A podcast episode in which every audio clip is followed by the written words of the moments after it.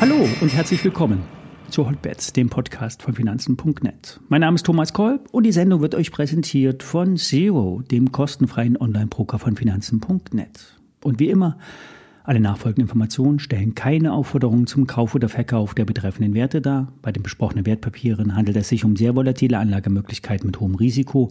Dies ist keine Anlageberatung und ihr handelt auf eigenes Risiko.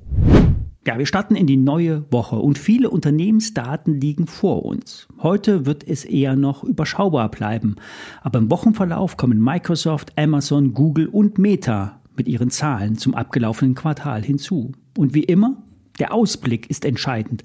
Rezession, ja oder noch nicht. Können die Umsätze zulegen, vor allen Dingen im Cloud-Business bei Microsoft und Amazon. Bei dem Versandhändler kommt der Gewinn nämlich durch die Cloud. Das traditionelle Geschäft, Geschäft rechtfertigt nicht ein KGV von 60. Und bei allen Firmen gilt, reichen die Kostensenkungen durch den Personalabbau aus, um die Gewinne zu halten? Oder sind die aktuellen Gewinnschätzungen zu hoch und müssen revidiert werden? Im historischen Vergleich ist der S&P 500 nicht günstig. Mit Sicht auf die Gewinnschätzung müssten die Prognosen der Unternehmen für das laufende Jahr mindestens bestätigt werden. Sonst wird sich der Aktienmarkt nach unten orientieren. Letzte Woche Dienstag habe ich einen Short auf den S&P 500 vorgeschlagen. Der Bereich um 4175 hat sich vorerst als Deckel bestätigt und seitdem geht es auch abwärts. Im großen Bild ist der S&P 500 weiterhin noch bullisch einzuschätzen. Doch die Indikatoren drehen langsam ein und es könnte sich ein Trendwechsel abzeichnen. Auf kurze Sicht könnte sich der weltweit wichtigste Index in den Bereich um 4080 hinbewegen. Dort wird sich entscheiden, Abprall nach oben und ein erneutes Testen der oberen Marke 4175 oder nur ein kurzer Bounce und dann ab unter 4000 und tiefer. Wer in den Short letzte Woche eingestiegen ist, sollte die Gewinnmitnahmen nicht aus den Augen verlieren, nicht zu gierig werden. Bei 4094 liegt das heutige Low bei den Expected Moves. Hier werde ich meine Gewinne wahrscheinlich realisieren. Beim DAX ist weiterhin keine Schwäche zu sehen. Die Marke 15.700 war lange Zeit ein Widerstand, dieser wurde überwunden und nun dient dieses Level als Unterstützungsbereich. Oben ist derzeit der Deckel bei 15.9. Und bei einer dieser Marken, 15.9 oder 15.7, wird sich die kurzfristige Strecke entscheiden. Auf nach oben zu 16.000 und dann vielleicht zum Allzeithoch. Aber auf jeden Fall gibt es hier oben sehr viele Marken, an denen der DAX im letzten Jahr nicht weiterkam. Seit dem Oktobertief hat der DAX rund 35 Prozent zugelegt. Seit Januar sind es aber nur 15 Prozent. Hier kann es also noch höher und weitergehen.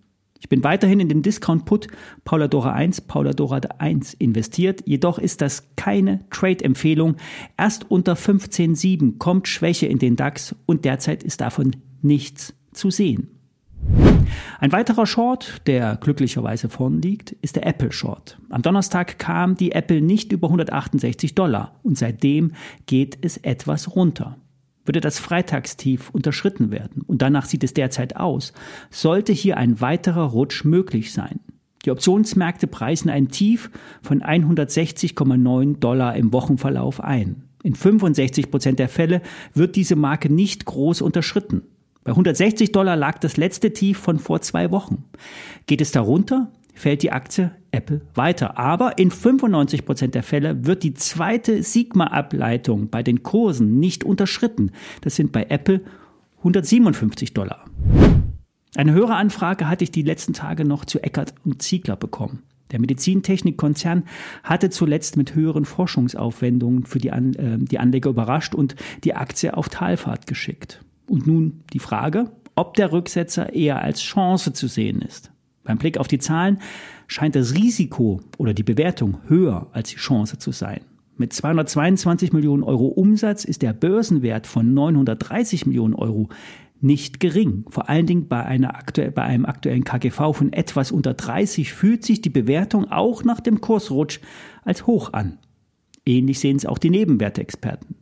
Lichtblicke gab es aber zuletzt von der Zulassungsbehörde. So hat eine deutsche Behörde die Herstellungserlaubnis für ein Radiopharmazeutika erteilt. Damit können dann verschiedene Krebsarten effektiver bekämpft werden. Und diese Vorprodukte werden von den großen Pharmafirmen mit, einer, mit einem hohen Interesse verfolgt. Vor allen Dingen auch der Markt für Strahlentherapien soll sich vervielfachen. Im letzten Jahr hat Eckert und Ziegler 66 Millionen Euro in diesem Bereich umgesetzt. Hier gibt es also Wachstumschancen und Wachstum rechtfertigt eine höhere Bewertung. Das Unternehmen will nach eigenen Angaben Anlagen in Europa, Nordamerika und Asien im Kundenauftrag bauen. Sollte noch ein Deal von Novartis dazukommen, könnte auch die Aktie wieder steigen. Aktuell sehe ich aber erst wieder Chancen bei 30 Euro. Derzeit läuft der Rebound auf den Abverkauf. Der kann bis auf 50 Euro gehen. Die Chancen auf Kurse von 60 Euro sind aber eher gering. Soweit für heute zum Wochenstart. Ein Update kommt wieder morgen. Habt ihr Wunschaktien zur Analyse? Schreibt mir eine, Hot eine E-Mail an hotbets.finanzen.net. Viele Grüße. Bis dahin.